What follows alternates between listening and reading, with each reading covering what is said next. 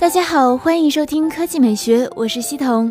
昨天晚上，vivo 正式发布了旗下新机 X 二十，这也是 vivo 首款全面屏手机。vivo X 二十配备六点零一英寸 Super AMOLED 屏幕，分辨率为二幺六零乘幺零八零，标准的十八比九尺寸，上下边框超窄，前面无任何按键，顶部是双一千二百万像素美颜摄像头。机身三维尺寸为一百五十五点八五乘七十五点一五乘七点二毫米，重为一百五十九克，手感非常舒适。方形指纹识别位于背部上方，左上角还有一枚后置双摄像头，其中一枚为双一千二百万像素，一枚为五百万像素。其他配置方面，搭载骁龙六六零八核处理器，内置四 G 加六十四 G 机身存储，支持最大二百五十六 G 扩展，电池容量为三千二百四十五毫安时，支持双卡全网通。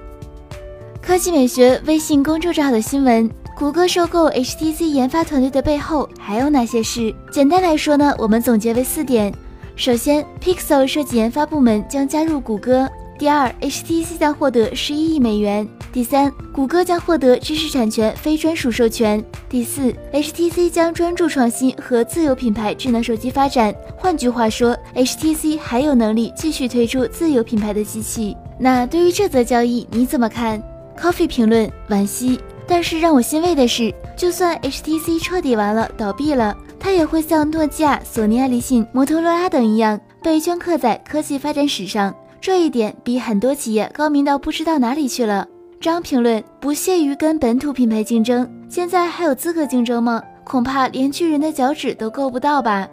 蛋蛋茶评论：用火腿肠的基本都是情怀。客观讲，HTC 的做工还是不错的，各种创新也很有潜力，只是创新的技术不成熟，问题很多，而且最主要的是贵。